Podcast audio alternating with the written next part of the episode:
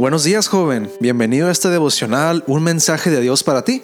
Qué gusto estar juntos este 24 de enero. Esta mañana linda que Dios nos da como regalo, como bendición, como una nueva oportunidad para nuestra vida.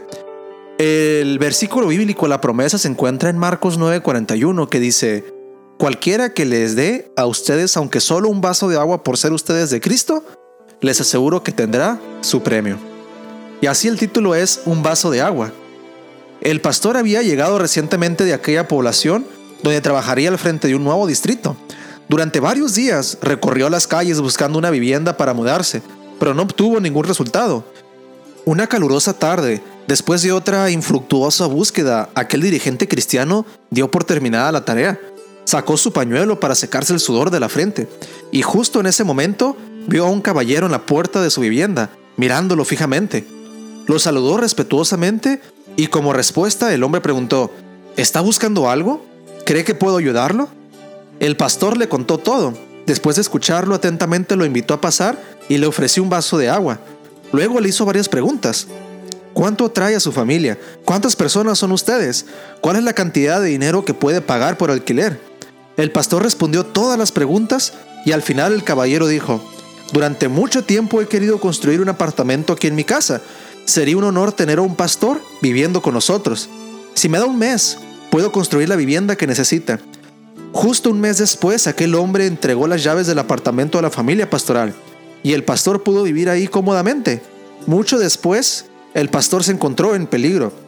Mientras predicaba en una sola montañosa, grupos armados tomaron aquel pueblo. Cuando se acercó al comandante para pedirle que por favor no impidiera la reunión de la, de la noche, fue retenido y obligado a quedarse con ellos para almorzar en compañía de las autoridades del pueblo y otras figuras importantes. Mientras almorzaban, unas jóvenes combatientes trajeron a una compañera que sangraba abundantemente.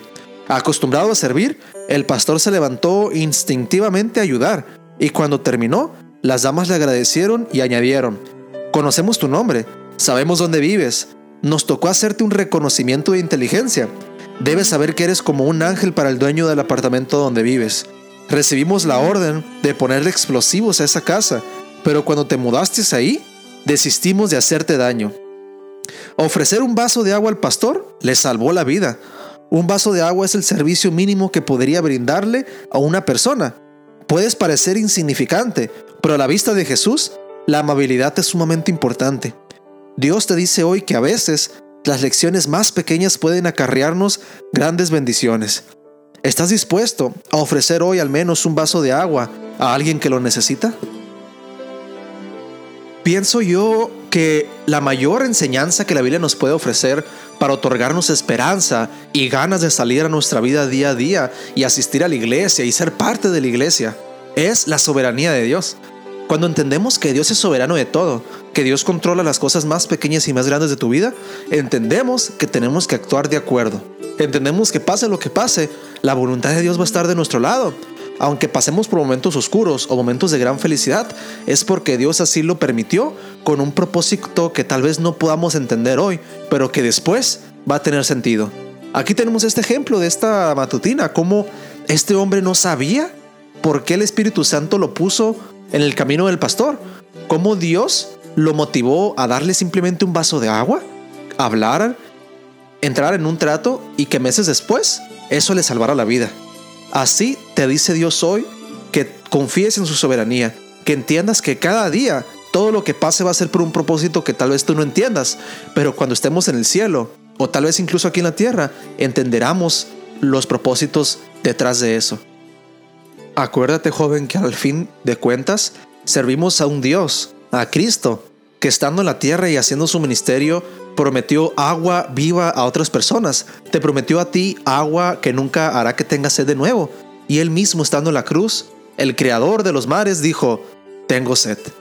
Esta promesa nos tiene que motivar a siempre ser ayudadores de otros, siempre ser una extensión de Dios en la tierra, ser sus manos, ser el medio por las cuales las personas entiendan que la misericordia todavía sigue funcionando.